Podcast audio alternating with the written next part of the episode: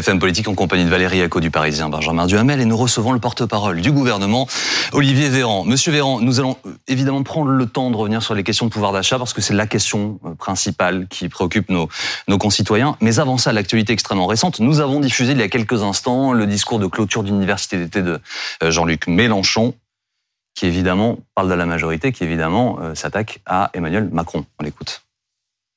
Et l'autre extraplanétaire qui notre président aujourd'hui, c'est de la même eau, c'est du même tonneau. Comment ose-t-il parler d'abondance? Qui a eu de l'abondance dans ce pays? Ça fait 30 ans que vous nous rabâchez que c'est la crise.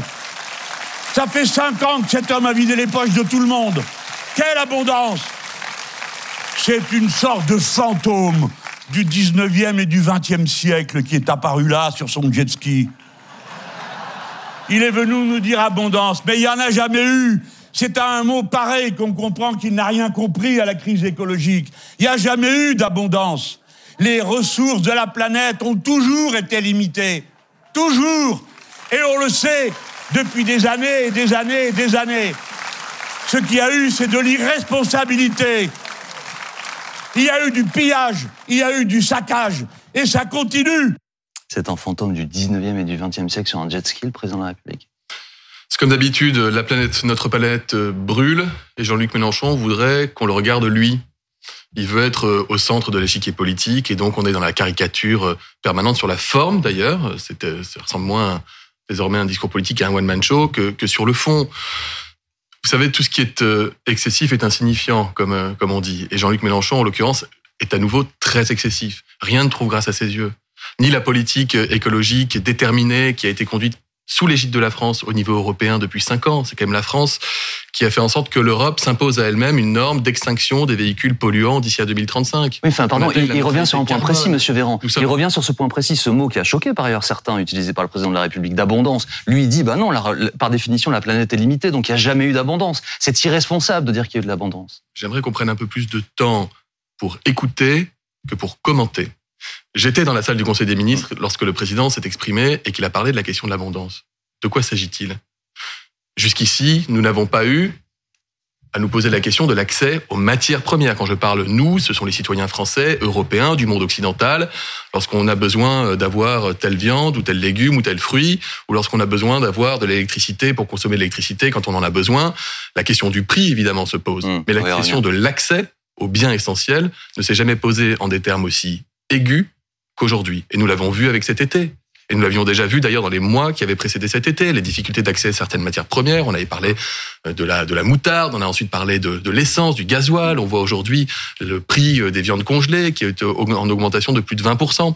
Donc ce qu'il faut que nous comprenions, c'est que le monde a changé. D'abord, il y a des déséquilibres écologiques. Et nous l'avons vu cet été avec un été terrible, caniculaire, de sécheresse, des, des, des, des tempêtes, etc. On va y revenir. Et, et, oui. et ensuite, les difficultés d'accès à des matières premières, il y a des problèmes de production en Chine notamment, dans l'Est de l'Europe et ailleurs. On va y revenir, mais la, donne a changé. Mais d'un mot sur ce discours de Jean-Luc Mélenchon, il a aussi évoqué, il l'avait déjà évoqué il y, a, il y a quelques jours, un compte à rebours, je cite, avant la dissolution. Euh, c'est quoi? Il joue la, la, politique du pire ou au fond il est simplement pragmatique sur un scénario qui peut arriver? Mais tout était écrit avant la présidentielle. Vous connaissez Jean-Luc Mélenchon, tous les cinq ans il fait le même coup, un coup de tampon et ça repart. C'est, il perd une élection, il vous dit qu'il va gagner la suivante, en changeant d'ailleurs les termes de l'élection suivante. En l'occurrence pour les législatives, il voulait faire croire aux Français que la présidentielle n'avait servi à rien et qu'il serait premier ministre. Il perd les législatives, il les perd même de façon très nette et vous explique qu'il les a en quelque sorte gagnés ou que nous les aurions. Et dans ce discours, il dit, il pense qu'on va gouverner. Et ensuite, il appelle à un tour social. J'avais d'ailleurs dit sur votre plateau le soir du deuxième tour des législatives avant même que Jean-Luc Mélenchon s'exprime, qu'il appellerait à un troisième tour qui serait social et dans la rue. Encore une fois, quel est le, vous savez, la, priorité des Français, c'est la priorité du gouvernement. Et la priorité des Français, c'est pas la grogne sociale, c'est pas le bazar dans les rues. Alors justement, Monsieur c'est le pouvoir d'achat. Exactement, et c'est leur préoccupation principale. Je voudrais, euh, alors on va prendre le temps sur ce sujet qui est très très important. Euh, Première préoccupation, le prix de l'énergie. Il est en train d'exploser. On attend des, records du, prix du kilowattheure, euh, du mégawattheure, pardon. Elisabeth Borne affirme donc ce matin que le gouvernement, je la cite, ne laissera pas les, les prix de l'énergie exploser. Question simple, comment vous allez faire? Nous allons atténuer la hausse du prix de l'énergie pour les Français, avec euh, très probablement un regard encore plus appuyé pour les catégories populaires et les entrées de classe moyenne, comme nous l'avons fait depuis le début de cette crise de l'inflation, en protégeant celles et ceux qui seraient sinon obligés de choisir entre manger et se déplacer ou se déplacer et se chauffer. Nous avons fait le choix, le président de la République l'avait dit d'ailleurs pendant, Mm. pendant la campagne, et nous avons suivi ce choix. Et donc c'est encore une fois une parole respectée de geler le prix du gaz jusqu'à la fin de l'année 2022, sans quoi il aurait explosé, Et qu'allez-vous et de faire limiter après l'augmentation du prix Qu'allez-vous de faire après, 4%. Monsieur Véran Eh faire ensuite, nous aurons des nouveaux dispositifs. Il y aura un texte budgétaire qui sera examiné par le Parlement cet automne et au début de l'hiver, qui comportera des mesures de protection des Français et notamment des plus fragiles. Et simplement, Nous on ne entend pourrons pas- amortir. On entend Bruno Le Maire qui dit hausse contenue. Est-ce que vous pouvez, pour ceux qui nous regardent, donner une sorte d'ordre de grandeur d'une hausse des prix de l'énergie qui serait acceptable? Est-ce que c'est quoi? 20%, 30% Est-ce que il faut que les Français s'attendent à voir ce qui se passe en Grande-Bretagne, en Belgique? Vous donnez une- un ordre de grandeur? Je, je dis précisément que ce qui se passera en France n'est pas ce qui se passe en Angleterre, où le prix de l'énergie augmente d'un seul coup de 80%. Et que ça met Hmm. tout le monde en très grande difficulté. Ce que je dis, c'est que nous continuerons d'avoir un mécanisme d'atténuation. Aujourd'hui, nous sommes dans le gel s'agissant du gaz. On ne pourra pas geler indéfiniment le prix du gaz. C'est l'argent des Français, c'est l'argent de l'État.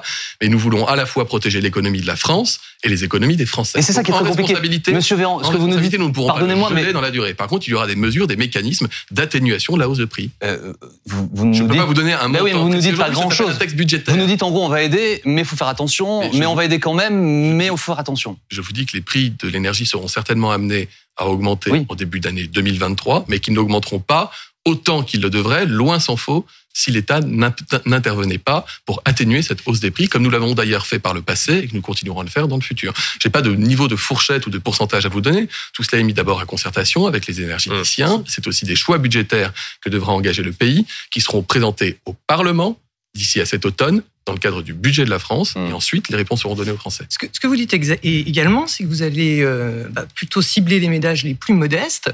Mais c'est quoi exactement les ménages les plus modestes? C'est quoi votre définition? Parce qu'on n'a pas encore non plus les critères euh, qui ont été établis. Vous avez aujourd'hui des dispositifs qui accompagnent les Français qui sont en difficulté financière pour pouvoir se chauffer. Je pense notamment au chèque énergie, je pense à différents dispositifs fiscaux et budgétaires qui existent, qui viennent en aide. Je vous ai dit les catégories populaires, les entrées de classe moyenne, qui sont les personnes qui sinon seraient obligées de renoncer. Moi, je n'ai pas, avec, euh, je suis ministre de la République, j'ai un bon niveau de revenus, je fais partie des 10% de Français qui ont les revenus les plus élevés. Je pense, je considère que je peux faire un effort supplémentaire pour pouvoir acquérir de l'énergie et la consommer. Il faut que je fasse aussi un, un effort pour moins consommer d'énergie, comme chacun des Français.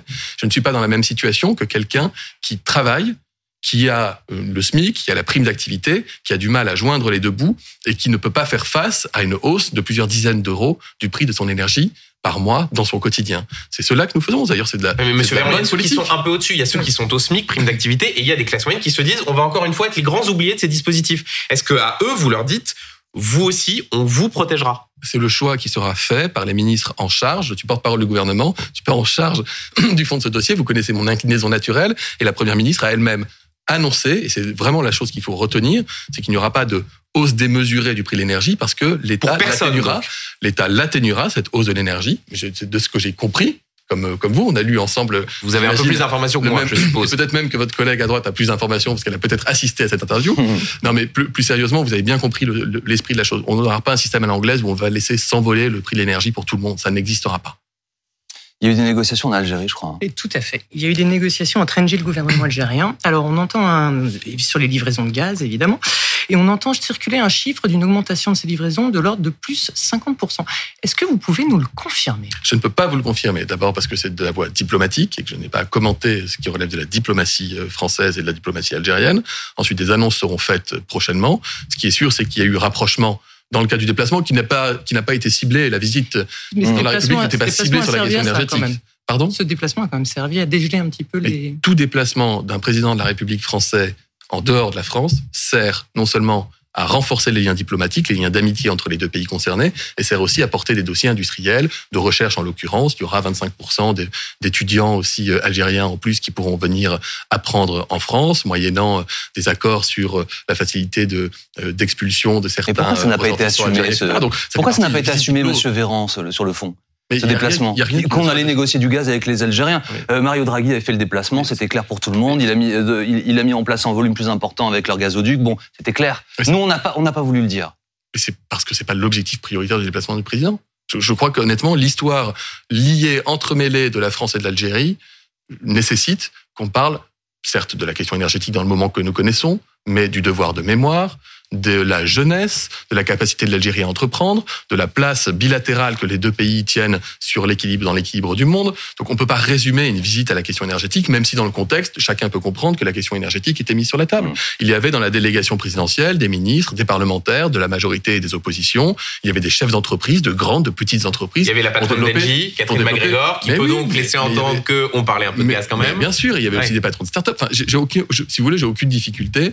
Non mais on a le sentiment parfois que ça a été un peu... Dans le moment que nous Allez, connaissons, avait on un- allait parler de On gaz. avait un peu la discussion le- honteuse concernant le gaz. Non, mais ce, qu'on ne souhaite pas, ce serait résumer, et pardon, mais les questions tentent à le faire, l'enjeu de la visite du président de la République Mm. française en Algérie à la question du gaz, parce que ce n'est pas le cas. Nous allons tenter ensemble, s'il vous plaît, de résumer autre chose. Vous nous expliquez, euh, vous reprenez les propos de la Première ministre, que le gouvernement va continuer de protéger le pouvoir d'achat des Français, même l'année prochaine, même face à une hausse des prix de l'énergie. La Première ministre qui précise par ailleurs ce matin que l'objectif de réduction du déficit à 3%, 6,5 aujourd'hui, hein, reste pour la fin du quinquennat. On va dépenser plus, mais on va ramener le déficit. Comment vous allez faire? Qui va payer la facture? Qui va payer? D'abord, il y a des priorités sur lesquelles nous ne renions pas. La santé, l'école. Ensuite, euh, il y a un objectif majeur posé par le président de la République et que nous tiendrons. Il n'y a pas de dette ni d'impôts supplémentaires lorsque nous faisons de nouvelles dépenses. Nous considérons que le marché du travail aujourd'hui est propice à aller attendre vers le plein emploi. Quand vous créez un emploi, non seulement vous augmentez les revenus de la personne qui prend cet emploi, vous augmentez la capacité de produire et donc de créer de la richesse dans notre pays de l'entreprise qui recrute, et en plus ce sont des prestations sociales que vous ne versez plus. Donc c'est un cercle qui est vertueux. Et la question du travail, plus généralement, pose aussi la question de la durée de travail. Vous le savez aussi, c'était dans le programme du président de la République, qui dit plus de dépenses publiques, dit nécessité de financer ce surplus de dépenses publiques. Dans le quinquennat précédent, il y avait des objectifs budgétaires qui avaient été fixés très clairement qui étaient réduction de la dette, réduction des déficits, Mm. redescendant tous les 3%, nous l'avons fait. Il y a eu ensuite la crise mondiale du Covid, le quoi qu'il en coûte, qui a évidemment eu un impact mondial.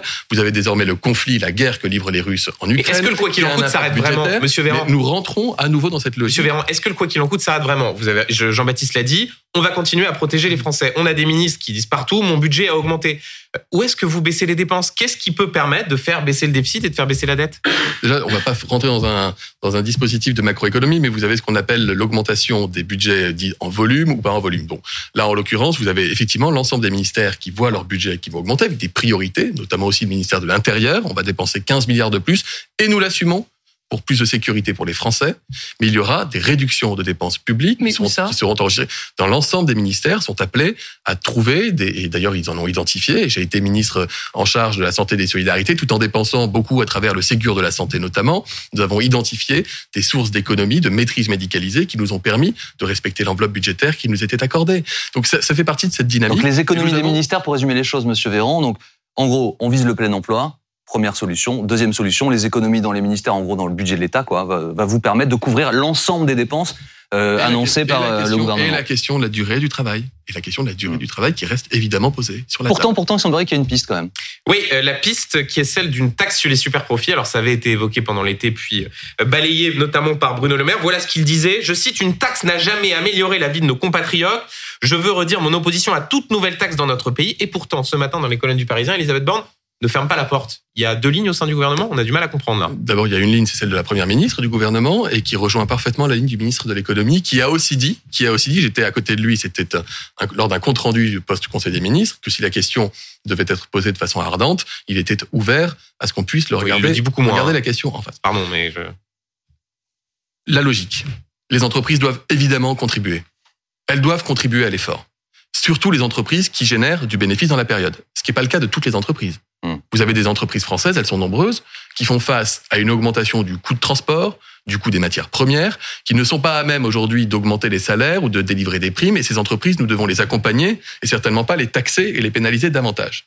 La deuxième logique, c'est que nous avons observé, c'était le- l'engagement du président en 2017. Si nous baissons la fiscalité sur les entreprises pour retrouver un niveau européen moyen, c'est-à-dire environ 25%, ce que nous avons fait dans le quinquennat précédent, eh bien, ces entreprises se réimplanteront en France. Elles recréeront du travail et de la richesse, et ce sera bénéfique pour les Français et pour l'État. Donc, il est, oui, mais attendez, et dans le même temps, Elisabeth Juste aussi, il est, il est donc... dit, cette, cette, cette, idée aussi de taxer les super profits. On a encore entendu hein, ce matin Jean-Luc Mélenchon qui est revenu à la charge sur cette. Non, mais Jean-Luc Mélenchon, c'est une idée, une taxe. La, la question, c'est quelque part, qu'est-ce que le gouvernement fait quoi? Vous, vous, vous donnez un petit peu des gages, vous pliez le genou devant l'aile gauche, vous donnez des garanties à la NUPS dans un contexte où ils n'ont pas été très très bien servis jusqu'à maintenant, en remettant ce sujet sur la table.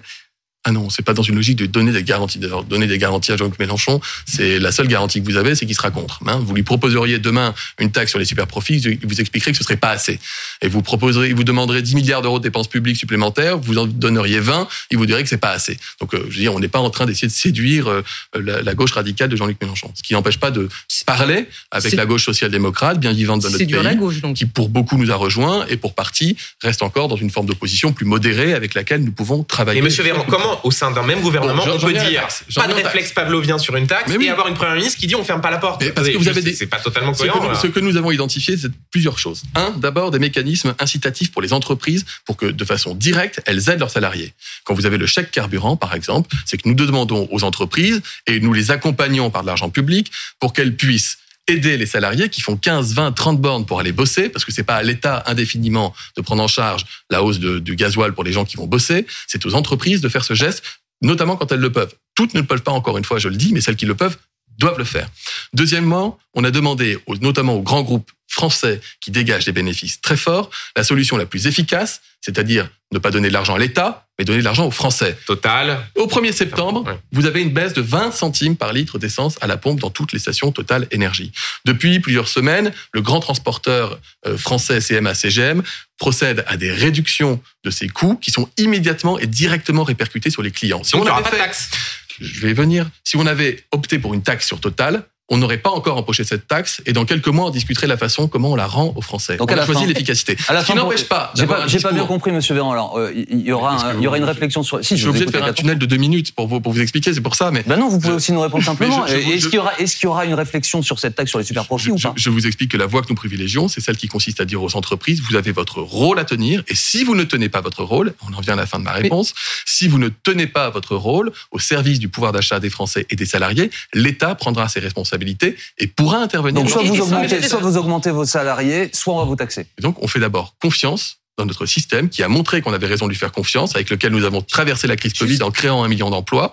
On ne casse pas une, machine qui produit de l'emploi et qui fonctionne en créant des nouveaux mécanismes fiscaux aveugles qui taperaient toutes les entreprises, y compris celles qui sont aujourd'hui en difficulté. Par contre, on sera extrêmement regardant mais vous serez pour regardant, vérifier que les salariés sont soutenus par les, les entreprises, sans quoi l'État interviendra. Excusez-moi, Monsieur Véran, vous serez regardant, mais quand? Parce qu'il va y avoir les, discussions qui vont s'ouvrir sur le budget. Ce sera à l'ordre du jour, ce sera inscrit dans ces discussions sur le budget, la taxe sur les super profits Le budget de la France l'examen du budget de la France par le Parlement notamment, et vous pouvez faire confiance à nos parlementaires et à ceux des oppositions pour y revenir s'ils l'estiment nécessaire, c'est le bon moment pour justement examiner cela.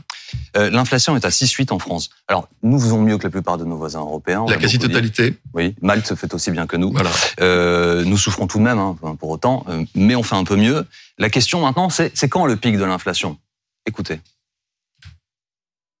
Après, on fera évoluer les dispositifs en fonction des chiffres de l'inflation, mais aujourd'hui, on est dans le pic de l'inflation. Nous revenons au moment où nous espérons que l'inflation va commencer à décroître. Nous sommes au pic de l'inflation, donc protection massive immédiate, résultat taux d'inflation le plus faible de la zone euro. Le ministre de l'économie le dit lui-même, nous sommes au pic de l'inflation, c'est une inflation qui devrait commencer euh, à baisser en 2023. Bon, monsieur Véran, c'était le pic en juin, c'était le pic en juillet, c'est le pic en août. Euh, en gros, est-ce que vous avez, ce qui peut être compréhensible, des difficultés à voir comment les choses vont évoluer Est-ce que le pic, en fait, c'est un plateau Alors là, on retrouve, je ne fais pas la métaphore avec le Covid, et je vais pas vous faire le coup du pic versus le plateau haut, mais euh, on serait plutôt sur une forme de plateau haut euh, qu'un pic, si hmm. vous préférez, pour que les gens vraiment comprennent. Comment est-ce que nous fonctionnons et comment est-ce que le ministre de l'économie fonctionne pour faire ses prévisions et faire ses annonces aux Français? Vous avez des organismes nationaux et internationaux chargés de la surveillance de la politique économique et de la conjoncture économique. Et l'ensemble, très large consensus des experts internationaux, tente à dire que nous sommes actuellement dans la période la plus élevée, la plus impactante d'inflation et que nous pouvons espérer que cette période, on commence à en sortir au courant de l'année 2023. Voilà pourquoi vous avez ce discours qui est tenu et ça ne veut pas dire que c'est un pic d'un jour pour l'autre. Là, on est mmh. complètement en dehors du champ Covid. Vous saviez, on savait qu'il y avait tel jour le pic et ensuite ça allait baisser. Donc c'est-à-dire que ça va durer comme ça. C'est-à-dire que vous avez une mécanique de croissance de l'inflation qui finit par s'atténuer et ensuite qui commence à rentrer dans l'ordre progressivement. Sur, la lutte contre l'inflation, on a quand même l'impression que c'est les, les distributeurs hein, qui font le plus de boulot, ils font des promos. Vous les y encouragez ou ils travaillent à votre place, les, les distributeurs? Non, mais quand vous avez un distributeur, j'étais dans une grande surface de la, marque, de la marque Carrefour avec Jean-Christophe Combe, le ministre des Solidarités, sur la rentrée scolaire, il y a deux ou trois jours. Euh, le, le, patron de Carrefour nous disait, nous, on maîtrise toute la chaîne de la production jusqu'à la vente. Donc quand on a la maîtrise de toute la chaîne et qu'on est, on est sûr d'avoir accès à un produit, on est habilité, fondé à pouvoir décider de gel de certains de ces produits pour les Français dans la période que nous connaissons. Ce que l'État ne peut pas faire. Si je vous disais demain, on va geler le prix de la viande, c'est formidable. Donc ça veut dire que la viande espagnole, la viande brésilienne, la viande allemande, euh, argentine, elle ne sera plus fournie au marché français. On va créer des, des mécanismes de pénurie. Ce que nous faisons, c'est travailler avec l'ensemble de la chaîne de production, de transport et de valeur pour que chacun prenne sa part. On est exactement dans ce qu'on disait tout à l'heure. Vous auriez pu me poser la question, pourquoi est-ce que vous ne mettez pas en place une taxe sur les grandes surfaces? Mais on ne met pas de taxe sur les grandes surfaces parce qu'elles-mêmes font cet effort pour les consommateurs. Ce que c'est l'état d'esprit qui est le nôtre. Travailler avec les entreprises pour que chacun prenne sa part dans la période que nous connaissons. Olivier Véran, une question politique sur la discussion budgétaire qui va s'ouvrir. Euh, ce matin, Elisabeth Borne, encore une fois dans les colonnes du Parisien, ne ferme pas la porte à l'usage du 49.3.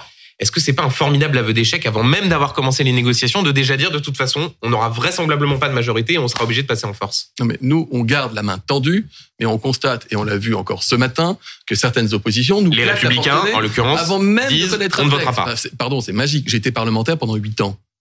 Être capable de dire trois mois avant je voterai contre un texte dont je ne connais pas le contenu pas un article et dire quoi qu'il arrive je voterai contre est-ce que c'est de l'opposition raisonnable? Je ne le crois pas. Donc notre fonctionnement des institutions doit être préservé, le budget de la nation doit être adopté, et ce que dit la Première ministre a raison, c'est qu'il existe dans la Constitution des mécanismes pour garantir que la France sera dotée d'un budget et que les services publics pourront continuer de tourner après le 31 décembre de l'année 2022. C'est, j'enfonce une porte ouverte en disant cela, mais pardon, encore une fois, la porte, on se l'est prisonnée, encore ce matin avec Mélenchon, hier avec les Républicains. Moi, ce que je souhaite... C'est une déception que, du côté des Républicains, parce que c'est ceux avec qui vous avez euh, négocié les, pendant l'été. Je souhaite que les oppositions raisonnables redeviennent ou demeurent raisonnables. Elles l'ont été cet été. Je vous rappelle que la totalité Monsieur des textes que nous avons présentés devant le Parlement, et c'était pas gagné, ont été adoptés par une majorité parlementaire, incluant les oppositions Nous poursuivons BFM Politique dans un instant. La rentrée scolaire, la lutte contre le changement climatique et notre nouveauté. Euh, dans quelques secondes, je vous proposerai trois photos d'actualité. Vous ferez votre choix. Deux des trois photos. Derrière chaque photo se cache une question. À tout de suite.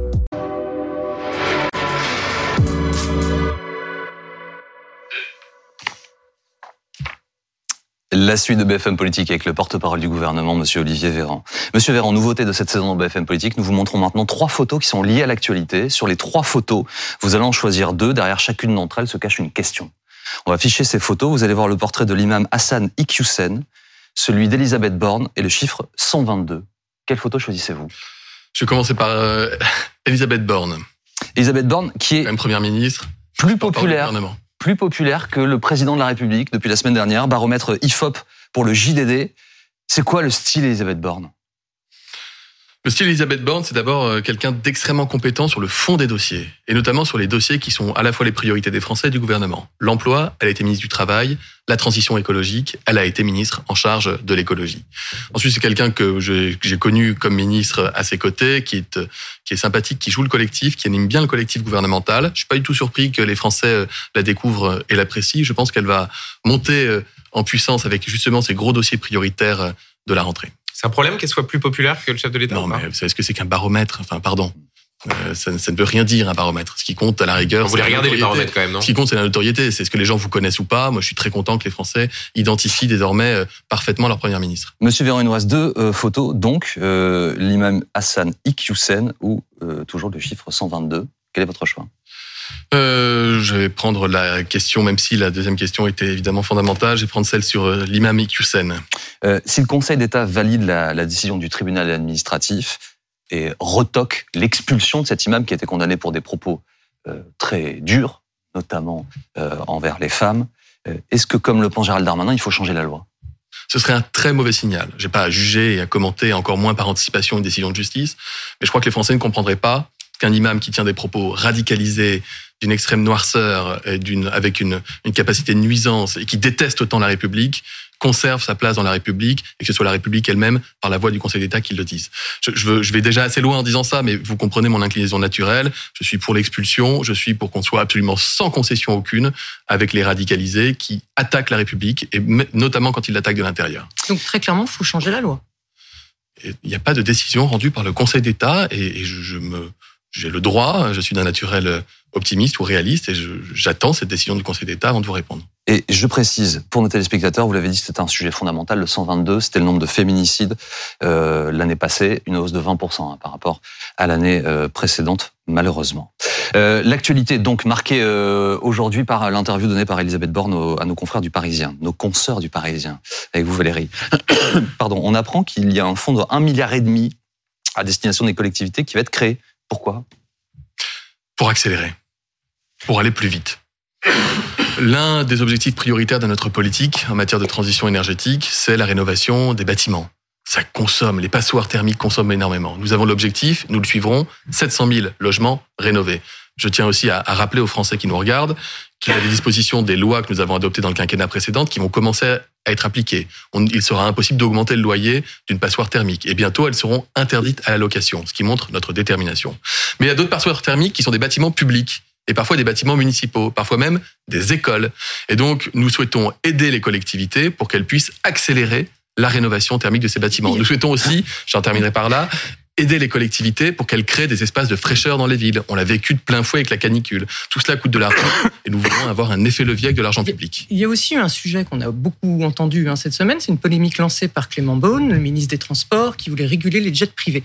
Alors faisons simple parce qu'on n'a pas encore totalement bien compris, c'est quoi la position du gouvernement? Vous allez ou non réguler le, les, jets privés Notre position, c'est que nous voulons non pas une, mais un panel de mesures qui soient à la fois, qui soit à la fois efficaces pour le climat et le moins impactante possible pour les Français. Je, je, fais très attention au symbole et je sais que le jet est un symbole. Après, vous pouvez me lancer sur la question. J'ai entendu les écolos, des piscines, des barbecues. Oui, mais la restons, sur les jets. vous avez, vous avez un panel, vous avez un panel de quelques 500 mesures potentiellement efficaces pour le climat dans notre pays. Ces 500 mesures, on va pas toutes les prendre, et encore moins toutes les prendre d'un coup. Donc ce qui est en train d'être fait, c'est une expertise de chacune des mesures qui pourraient être prises avec une efficacité pragmatique et encore une fois avec le moins de nuisances possible dans le quotidien des Français. Et la Première ministre qui est en charge de la transition écologique, d'ici à l'automne, présentera un plan avec l'ensemble des mesures qui seront, je le redis, efficaces pour Olivier Véran, vous, vous étiez invité euh, cette semaine sur France Inter et vous avez une sorte de propos balancé que certains ont eu un peu de mal à comprendre parce que d'un côté vous dites en même temps les jets privés euh, ça crée de l'emploi et en même temps il faut faire attention aux symboles. Donc là encore une fois question assez simple. Est-ce que la possibilité de réguler les jets privés fait partie de l'éventail des outils qui pourraient être mis en œuvre pour lutter contre le réchauffement climatique? Si on me dit que c'est efficace et que ça n'a pas un impact péjoratif majeur sur l'économie, sur le quotidien des Français. Encore une fois, c'est ça le principe. Mmh. Moi, je veux, qu'on se garde juste de rentrer dans un débat, non pas la mesure, hein, mais dans un débat des magots qui consisterait à dire ah bah c'est bon, on a interdit les jets, on a interdit les piscines, on a interdit les barbecues, c'est bon, on a fait ce qu'il fallait pour la planète, circuler, il y a rien à voir. Alors on sait que c'est pas ça qui fonctionne. Ce qui fonctionne, c'est un changement d'état d'esprit dans notre façon de consommer de l'énergie. Ce qui fonctionne, c'est d'être capable de penser l'énergie de demain et de chacun d'entre nous de faire des efforts. Ça veut dire que ça s'impose à l'ensemble des Français, qu'ils aient des jets ou qu'ils n'en aient pas. Donc je, je veux pas, si vous voulez, qu'on qu'on cloisonne ou qu'on réduise ou qu'on réduise ou qu'on résume ce débat fondamental pour l'avenir de la planète à des mesures, non pas des mesures gadgets, ce serait péjoratif de dire ça, mais à des mesures qui, pour symbolique qu'elles sont, pourraient nous détourner de l'essentiel. Vous comprenez? Donc, c'est pas mesure par mesure. Ce sera un panel, un ensemble de mesures. Peut-être que les jets y figureront, nous verrons, et qui sera présenté par la première ministre. Après, si, vous ouvrez, si vous ouvrez, la porte, si vous ouvrez la porte sur un sujet, Monsieur Véran, il faudra bien. Euh, enfin, ce sera compliqué. C'est un peu la boîte de Pandore. Si on dit on réfléchit pour les jets, vous avez parlé des yachts. Mais le climat nécessite un débat qui soit un débat serein, sérieux, urgent, et ce sera le cas. Alors, juste d'un mot, il y a un sujet politique aussi. Celui qui a notamment mis dans le débat cette proposition, c'est Clément Beaune. Il s'est fait franchement recadrer tant par le président du Conseil des ministres que un petit peu ce matin avec Elisabeth Borne qui dit effectivement faut pas considérer que c'est le sujet pour lutter contre le réchauffement climatique. Et pourtant, il persiste, il assume. C'est quoi? C'est une sorte de frondeur au gouvernement, Clément Beaune? Mais c'est pas de la fronde. Il n'est pas en train de prendre une position antinomique de la position du président de la République pendant la campagne ou de la ligne de conduite générale du gouvernement. C'est encore une fois, c'est moins sur le fond que sur la méthode. La méthode, la première ministre nous invite et nous l'entendons à travailler dans l'ordre c'est-à-dire à présenter non pas mesure par mesure ou idée par idée, mais d'être capable de présenter un pool efficace pour le climat et pour les Français. Et donc de ne pas sortir dans les médias pour faire un coup politique comme l'a fait Clément Beaune. Je ne crois pas que ce soit un coup politique. Il était interrogé, je connais bien Clément, il est interrogé sur une question factuelle, il apporte une réponse euh, factuelle. Les ministres en charge des transports, ça peut nous, tous nous arriver de donner des idées dans, le péri, dans notre périmètre Et de persister. Mais il a Parfois- maintenu. Hein. Il, il, il n'était pas exactement interrogé. Enfin, il- hein. Pardon, il n'est pas en train de dire qu'il veut, il pas en train de dire qu'il veut interdire les jets. Il est en train de dire qu'au niveau européen peut se poser une réflexion sur la modération ou sur des compensations, etc. Donc, euh, j'ai pas entendu non plus, si vous voulez, euh, euh, la première ministre dire euh, on arrête de parler des jets, il n'y a pas de sujet. C'est pas ça encore une fois. Sur la méthode, on aborde les choses dans l'ensemble. On regarde pas, comme disait le président Macron, on regarde pas la tâche, on regarde la girafe. C'est-à-dire qu'on regarde les choses dans leur ensemble. Sinon, on se noie et on perd l'objet principal. Moi, j'ai juste, vous comprenez, le, le climat est trop important pour qu'on commence à s'attacher mesure par mesure, qu'on dise ah ben regardez, les salauds ils veulent pas réguler les jets, ça veut dire qu'ils veulent pas, ils veulent pas bosser pour le climat. Non, mais une fois qu'on l'a fait, on fait quoi? Ce qu'il faut encore une fois, c'est modérer notre consommation énergétique au quotidien. Je crois beaucoup plus à des mesures comme celle qui est proposée par la ministre de la Transition énergétique, qui consiste à faire en sorte que tous les fournisseurs d'énergie proposent des contrats aux Français qui baissent le coût de leur, de l'énergie lorsqu'on est en heure creuse et qui leur demandent 20 jours par an de faire hyper gaffe parce qu'on a besoin d'énergie pour tout le monde. C'est-à-dire on fait pas tourner le lave-linge à 18 heures en plein hiver quand il fait très froid. Juste ça, ça. j'y crois. Un tout petit mot sur le changement climatique. Est-ce que vous pouvez prendre un engagement vis-à-vis des Français que cet hiver, ils n'auront pas de coupure d'électricité chez eux? Parce que c'est une crainte de ceux qui peuvent nous regarder et qui entendent ces mots quasi apocalyptiques d'Emmanuel Macron. Est-ce qu'il y aura des coupures d'électricité? Est-ce qu'il y a ce risque? Nous faisons tout, évidemment, pour qu'il n'y ait pas de risque, pas davantage que les hivers derniers. Cela peut arriver, c'est arrivé, Ah, certains hivers. euh. Mais vous savez ce qui va, vous savez ce qui va être déterminant? J'ai enfoncé une porte ouverte, pardon, mais c'est la température cet hiver. C'est-à-dire qu'un degré de plus ou de moins en période hivernale, c'est des pourcentages de consommation électrique en plus ou en moins. Ce que nous faisons, c'est que nous remettons en marche toutes les centrales nucléaires qui le peuvent. Ce que nous faisons, c'est développer en urgence les énergies renouvelables, en donnant des dérogations aux collectivités, en associant les, les- les citoyens pour qu'ils en touchent aussi des bénéfices, pour développer les éoliennes, pour, pour multiplier par 10 Je remarque que la vous ne dites puissance pas il n'y solaire. aura pas de coupure d'électricité. Vous êtes prudent. mais, ni vous, ni moi. Ah bah non, ça. A priori, vous, Et plus que aucun, voilà, et aucun- non, et aucun expert en aucun expert digne de ce nom ne peut vous garantir. Imaginez qu'on a un, un hiver où il fasse 5 ou 6 degrés de moins. Ouais. Quelle que soit la conjoncture, nous aurions des tensions sur la ligne. Ce que Bon, nous faisons, c'est un plan de priorisation pour que les Français ne soient pas pénalisés par la, le- la consommation électrique, mais nous faisons en sorte aussi que les entreprises puissent fonctionner dans la durée, y compris au cœur de l'hiver. Je fais une mini parenthèse pour euh, m'excuser euh, pour les quintes de tout. Je crois que vous êtes toujours médecin, Olivier Véran. Donc, euh, si ça va pas, au pire, vous Et on m'avait dit que interviendrez. c'était pas le Covid hein, quand j'ai rentré sur le plateau. Ce n'est pas le Aussi. Covid. J'espère que la boisson chaude qu'il a va m'aider à finir cette émission avec moins de jets, surtout pour nos téléspectateurs. Euh, la rentrée scolaire, donc c'est jeudi. C'est une rentrée particulière à plus d'un titre. Benjamin. Absolument, c'est d'abord la première rentrée pour le nouveau ministre Pabdia. Il s'est engagé, je cite, à ce qu'il y ait un enseignant dans chaque classe qui a un peu fait hurler certains professeurs disant c'est pas un enseignant, un contractuel. Euh, Est-ce que cette rentrée s'annonce vraiment bien ou est-ce que c'est un peu le bazar? C'est certainement pas le bazar. C'est une rentrée qui s'annonce bien. Et j'ai entendu le ministre de l'Éducation nationale qui a donné une conférence de presse et qui a donné tous les chiffres en matière de présence d'enseignants, mais également qui a présenté ce que nous faisons pour agir aux côtés des collectivités, notamment les régions, pour faire en sorte que les transports scolaires soient au rendez-vous. C'est une prérogative des régions et pas de l'État, mais nous les accompagnons évidemment dans la période que nous connaissons.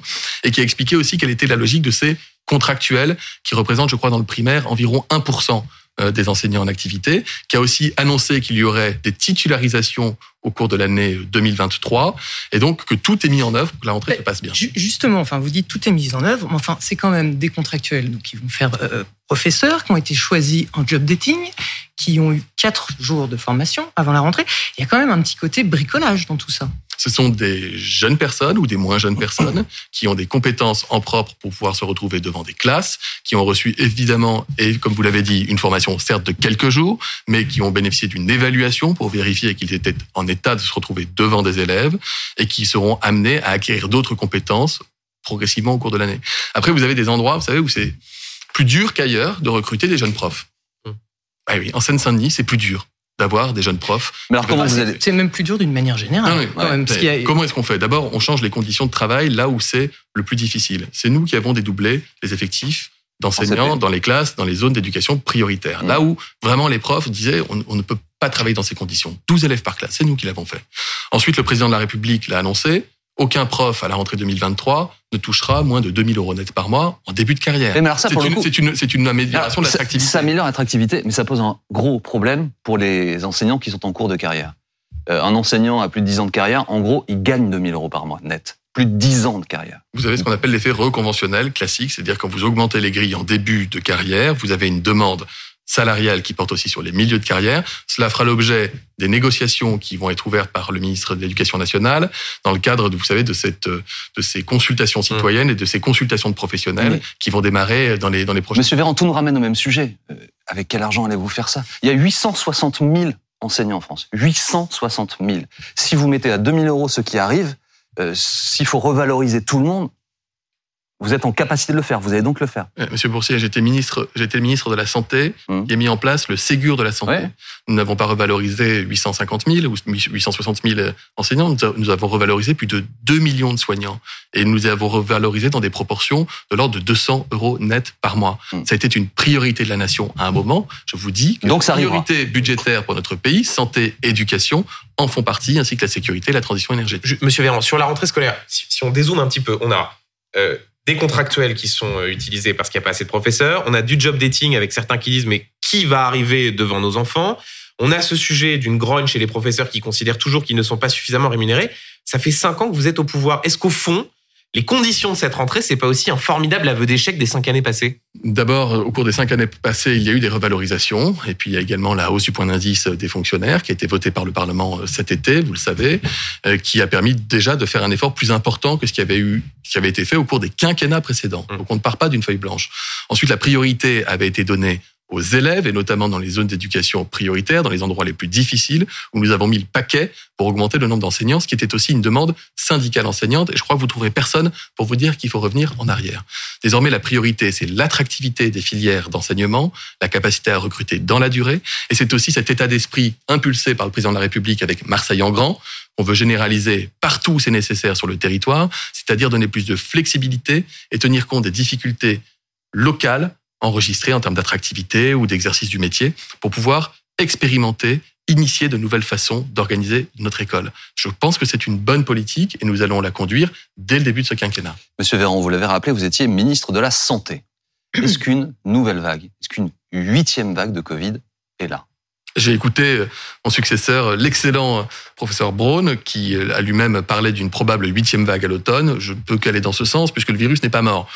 En revanche, nous pouvons, tout laisse à penser que ce sera peu ou prou le même virus, c'est-à-dire ce fameux Omicron qui change un peu son patrimoine génétique pour, pour nous infecter. Il est moins sévère que les précédents, mais enfin, quand je dis ça, la surmortalité sur un an en France liée au Covid, c'est encore 30 000. Hein. C'est-à-dire, c'est incomparable avec euh, avec les phénomènes grippaux que nous connaissons. Donc le virus continue de circuler. Nous sommes sortis de la septième vague. Donc il n'y a pas d'interrogation sur la forme du variant. Pensez au Micron. Il a pas. Bah, à date, il n'y a pas de nouveau variant, pas de nouvelle alerte internationale sur un nouveau variant euh, fo- Et- foncièrement différent Et d'Omicron. sur une généralisation de la quatrième dose, c'est sur la table, vous y réfléchissez? Ce sont aux experts de le dire. Et C'est le ministre de- en charge de s'exprimer. Je suis sorti de ces sujets, je les suis de près, mais je, pas à moi de vous faire des annonces.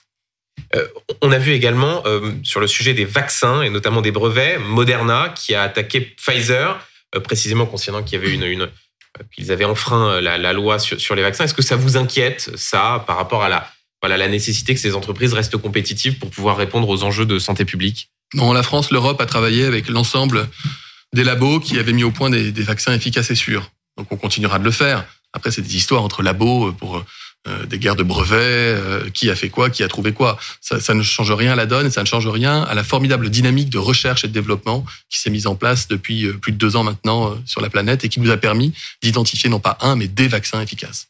Euh, Une des plateformes utilisées par les Français au cœur de cette euh, pandémie, c'était Doctolib. Il y a un scandale là qui touche euh, cette, plateforme.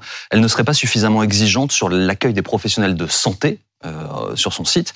Certains sont même fait, euh, certains Français se sont fait arnaquer par de, faux professionnels, de faux praticiens. Le site a dû retirer en toute urgence des dizaines de, profils. Que savez-vous de cette affaire? Est-ce qu'en gros Doctolib fait pas le boulot de l'État? Est-ce que ça ne devrait pas être un service public cette plateforme? Quand une entreprise fonctionne, crée, exporte sa marque de fabrique à l'étranger, comme elle le fait notamment en Allemagne, je ne pense pas que le premier réflexe doive être de savoir s'il faut la nationaliser. Ça, c'est pas ma Je question. que- non, mais je pense qu'elle a montré qu'elle était capable de se, de se développer. D'ailleurs, l'État, la France, a des parts, parce que le- la Banque publique d'investissement, la BPI, avait fait confiance au départ à, à cette belle entreprise qui est, qui est Doctolib. Le, le vrai scandale, si vous m'interrogez, il est moins sur le fait qu'on peut trouver sur Internet, via un site de prise de rendez-vous, des, des naturopathes. Euh, le vrai scandale est de considérer qu'un naturopathe puisse être un professionnel de santé comme un autre. Euh, je parle notamment, et je ne généralise pas, mais je parle notamment euh, de, de celles et ceux qui ont été retirés très vite de cette plateforme et qui se revendiquent de la papesse de la na- naturopathie, qui vous explique des choses absolument horribles, comment il faut frictionner les parties génitales de son enfant dans de l'eau glacée quand il a de la fièvre. C'est du charlatanisme et je pense que ça relève de la justice. La justice ordinale, d'ailleurs, l'ordre des médecins s'est saisi et c'est une Mhm. bonne chose. Et ensuite, éventuellement, de la justice si ça va trop loin. On a aussi vu cette semaine une situation très préoccupante avec le, hacking d'un hôpital, l'hôpital de Corbeil-Essonne. C'est pas une première. Ça a eu des répercussions concrètes. Des patients ont été euh, transférés. Les, pirates réclament 10 millions d'euros. On, en est où euh, sur ce dossier? On en est que c'est terrible. Euh, Cyber, euh, faire une cyberattaque sur un hôpital, c'est savoir parfaitement ce qu'on fait. C'est mettre des vies en danger. Ça vient de certains pays volontiers de très à l'est de l'Europe et qu'on connaît bien, qui s'y livrent avec des actes de piraterie. La France ne paye pas de rançon. C'est qui C'est la Russie? Il y a des pays, euh, une fois, ça se relève du secret, euh, la nature du pays ou la nature des équipes. Mais il, il m'est arrivé de me rendre à plusieurs reprises, lorsque j'étais ministre de la Santé, dans des hôpitaux qui avaient subi un hacking. D'abord, chapeau aux soignants, parce que vous avez plus de logiciel, c'est très compliqué, mais vous continuez de soigner. Et dans de bonnes conditions. On sait encore faire avec le bon vieux papier, mais enfin c'est compliqué. On n'accède pas comme on le devrait aux dossiers informatiques et à certaines archives concernant les patients. Donc ça crée du bazar, mais ça ne met pas, ça n'a pas mis, en tout cas jusqu'à présent, les vies des patients et heureusement en jeu. Sinon, on transfère les patients vers d'autres hôpitaux. Ensuite, nous avons depuis quelques années pris la hauteur de la menace et nous avons, à la demande du président de la République, investi des dizaines de millions d'euros dans la cybersécurité de nos établissements de santé. Par exemple, l'hôpital de Corbeil-Essonne, l'audit de cybersécurité venait de démarrer au mois de mai. Mais ce que je peux vous dire, c'est que nous avons enregistré depuis un an une diminution des cyberattaques destinées à rançonner les hôpitaux de notre pays. Il y en a encore trop, et donc on continue d'investir. Le ministre a annoncé Est-ce qu'on 20 sait millions combien en a supplémentaires. Combien il y en a, Monsieur Véran On le sait ou pas? C'est euh, moi j'étais dans une période, il y avait eu trois cyberattaques en l'espace d'un mois sur euh, trois hôpitaux de taille moyenne, ce qui est euh, très impactant, avec un impact variable. hein. Parfois euh, ça dure quelques heures, parfois c'est trois semaines pour remettre euh, à flot, et parfois même plusieurs mois pour retrouver l'intégralité des données. Donc c'est beaucoup de travail, beaucoup d'argent aussi dépensé. Donc on est davantage dans la prévention et de manière plus générale en matière de cybersécurité. À la demande là aussi du président, nous voulons former des dizaines et demain des centaines de milliers d'experts en cybersécurité, parce qu'il n'y a pas que les hôpitaux qui sont rançonnés, vous avez des entreprises publiques et privées qui sont rançonnées, des collectivités qui sont rançonnées par des pirates. Nous ne payons pas, nous nous défendons et nous montons notre niveau de sécurité en gamme. En- Encore un sujet euh, qui nous concerne tous directement, la fin de vie. Euh, Elisabeth Borne rappelle euh, ce matin la promesse du candidat Emmanuel Macron d'engager une concertation citoyenne et plus largement évidemment avec le Parlement. Qu'allez-vous faire? Une consultation citoyenne très large, la plus large possible. J'y prendrai toute ma part en tant que ministre en charge du, renouveau démocratique, d'autant que la question de la fin de vie est une question prégnante, moi qui me qui m'interpelle évidemment comme médecin, comme citoyen. Nous constatons euh, enquête après enquête depuis des dizaines d'années que plus de 90% de l'opinion est prête à faire évoluer la loi. C'est une question qui est plus complexe qu'il n'y paraît. Il y a deux questions qui sont posées au moins, au fond. Celle de l'euthanasie active. Aujourd'hui, vous mettez les patients en fin de vie en sédation profonde et vous les laissez mourir de faim et de soif. La question, c'est est-ce qu'on peut, en lieu et place, leur administrer un produit qui arrête le cœur et donc euh, qui met fin à leur vie? Et la deuxième question, c'est celle du suicide assisté. Puis-je choisir le moment et la façon de mourir lorsque je suis atteint d'une maladie incurable, à l'instar de nos voisins suisses, etc.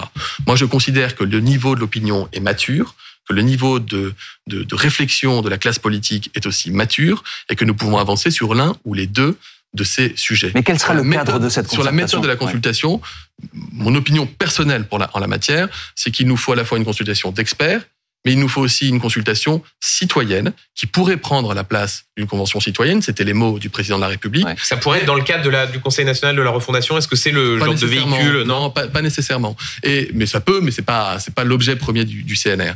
Et euh, et puis moi je m'interroge aussi sur la possibilité d'avoir une consultation populationnelle et encore plus large. Je parle pas de référendum en la matière, mais je parle de nouveaux moyens de consulter la population. Ça fait partie de la feuille de route d'identifier des voies et moyens pour poser des questions aux Français, les consulter, revenir revenir vers eux, c'est-à-dire faire un feedback pour dire voilà ce que vous nous avez dit, on vous rend compte, un peu dans la logique du grand débat, mais peut-être en s'appuyant. Et si c'est pas un euh, c'est seulement une sorte de sur grand sondage, euh, de, il y a plein de façons de procéder, Internet ça fait partie d'une feuille de route, les choses ne sont pas arbitraires, Vous savez que- loin dans la présentation des choses. Mais, mais en tout cas, c'est un débat qui est mature et qu'on doit pouvoir avoir dans des conditions extrêmement vous savez que l'opposition va vous dire qu'il y a un Parlement.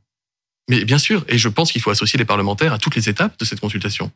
Il y a beaucoup de modèles qui existent à l'étranger, je pense à l'Oregon ou, ou d'autres modèles, qui font des conventions d'ailleurs mixtes, associant des parlementaires et des citoyens. Enfin, tout est sur la table, il n'y a pas Vous encore de méthode calendrier totalement arrêtée, ça arrivera bientôt. Je pense Bientôt, que c'est une question qui arrivera. Je- Si j'ai une date à vous donner, je, je vous la donnerai ou peut-être pas. Ce que je vous dis, c'est que nous y travaillons et que j'y prends toute ma part. avant la fin de l'année? Nous verrons. Ça dépend aussi de l'actualité. Il faut aussi avoir du temps euh, disponible pour pouvoir parler de ces questions à côté des priorités du pouvoir d'achat, de la transition énergétique et du plein emploi. Benjamin. Euh, une question un peu plus politique. On a vu tout l'été, euh, sur tous les fronts, euh, Gérald Darmanin, le, le ministre de l'Intérieur, voilà, qui assume sa ligne euh, droite, assez à droite. On voit également Bruno Le Maire qui prend beaucoup de place. Est-ce que vous, membres, je sais pas, on peut dire de, de l'aile gauche du gouvernement, c'est-à-dire vous laissez toute la place à, aux, membres de l'aile droite L'aile gauche, elle n'existe pas au sein de ce gouvernement? D'abord, merci de souligner que le ministre de l'Intérieur a fait du gros boulot pendant l'été et on en avait besoin. Pas exactement ce que j'ai dit. hein. J'ai dit qu'il était sur tous les, fronts. dossiers, les dossiers ne euh, manquaient pas. Laissez-moi vous faire une réponse politique à votre question politique. un peu de langue de bois, non? Euh, ensuite, quels sont les dossiers prioritaires du moment? Bah, écoutez, quand on parle de plein emploi, et quand on parle de sécurité, et quand on parle d'immigration, ce sont des sujets qui sont traditionnellement dits de droite. Moi, je ne le crois pas. Ce sont des sujets qui sont transpartisans en réalité, et pour lesquels nous pouvons trouver des, des consensus et des points d'accord, et nous le verrons d'ailleurs au Parlement lors de l'examen des textes. Si vous me posez la question de savoir s'il reste de la gauche dans ce pays, moi, je suis un social-démocrate. Ah, Olivier Dussopt dit il n'y a plus de social-démocratie, ça n'existe plus. Moi, je suis social-démocrate et j'existe encore. Euh, ça veut dire que je m'inscris dans un, dans, un, dans un contexte mondialisé capitaliste, mais que je souhaite y apporter de la protection sociale. Et je pense que nous avons encore des combats importants à mener à court terme. Je vais vous en citer quelques-uns si vous le voulez. Nous avons 10 millions de travailleurs mobiles dans ce pays qui n'ont pas encore de corps de représentation, qui n'ont pas de corps intermédiaire. C'est super de se faire livrer euh, par des chauffeurs, euh, des, des vélos, des livres, etc. On a progressé sur les droits sociaux, mais enfin, quand on regarde ce qu'ils gagnent véritablement par rapport à leur investissement et leur niveau de protection sociale, dans un pays comme la France, on peut faire mieux. Si vous me permettez, monsieur, deuxième exemple. monsieur Véran, la, question de Benjamin, elle porte aussi, elle- elle- il a précisé qu'elle était politique. Et moi, je Euh, parle de fond parce que en gros, non, mais il- le fond. Oui, mais euh, savoir qui va l'incarner aussi. Euh, Est-ce qu'en gros, la succession d'Emmanuel Macron, parce que je le rappelle, il pourra pas être candidat à sa succession, c'est constitutionnel, c'est terminé. Euh, En gros, est-ce que l'aile droite va se positionner? Est-ce qu'on va avoir quatre ans de course à l'échalote pour savoir qui de Darmanin, Le Maire, Philippe ou d'autres sera euh, candidat à l'Élysée dans, dans quatre ans et demi? Je vais vous révéler un truc. Le président de la République a été élu sur un programme de dépassement des clivages politiques. Et Mais Est-ce que ça va survivre? et chacun d'entre nous qui composons son gouvernement venons d'horizons politiques différents et nous sommes inscrits dans cette logique de dépassement. Oui, mais Monsieur. Véran, aujourd'hui, on entend plus ceux ne qui me- viennent de la droite Mais que ceux qui me viennent de la gauche ou de la social-démocratie. Les- C'est un Français, fait. Les Français ont voté il y a trois mois. D'ailleurs, il y en a un qui s'en est toujours pas rendu compte, Jean-Luc Mélenchon, mais les Français ont bien voté il y a trois mois. Et vous me parlez déjà de qui sera candidat ou non candidat dans cinq ans. Vous y pensez jamais. Moi, je, Non, je- mais je- d'autant je vous- d'autant que Gérald Darmanin, il cache pas vraiment ses intentions. Mais moi, je hein, pense il je vais vous ses dire, mais je vais vous faire une confidence. Moi, je pense que celui ou celle qui portera, au singulier, au pluriel d'ailleurs, qui portera ou qui porteront nos couleurs dans cinq ans, on ne les connaît peut-être pas encore. En tout cas, on ne les a sans doute pas encore identifiés comme tels. Moi, je crois que les Français, ils aiment les surprises en politique, ils aiment pas quand les jeux sont établis. Et je vous le dis, et je parle au nom du gouvernement et de mes collègues ministres pour avoir parlé de ça avec eux, chacune et chacun d'entre nous est concentré à la réussite du quinquennat d'Emmanuel Macron. Les jeux politiques interviendront après. Merci beaucoup. Merci, Monsieur Véran, d'avoir été le premier invité de cette saison de, de BFM Politique. Merci beaucoup, Valérie. Benjamin, cher ami, donc déjà, euh, dimanche prochain à midi, nous nous retrouvons à Ce 18h. soir, 18h. Pour un nouveau rendez-vous dans BFM TVSD, euh, vous serez tout à l'heure aux côtés d'Olivier Babot, qui est économiste, aux côtés de Flora Gebali, qui est euh, une jeune entrepreneur, euh, écologiste, euh, aux côtés de Roselyne Bachelot, Ancienne qui va collègue. nous rejoindre, Ah, oui, votre ancienne ah, collègue. Vous la saluerez pour moi, je Eh l'ai ben, pas vu, euh, l'ai pas vu depuis, euh, depuis l'été. Eh ben, elle sera là ce soir à 18h, Elle est comme chaque semaine désormais, pour euh, revenir sur les principaux faits d'actualité qui ont marqué euh, la semaine qui vient de s'écouler. Passez une belle après-midi à ce soir.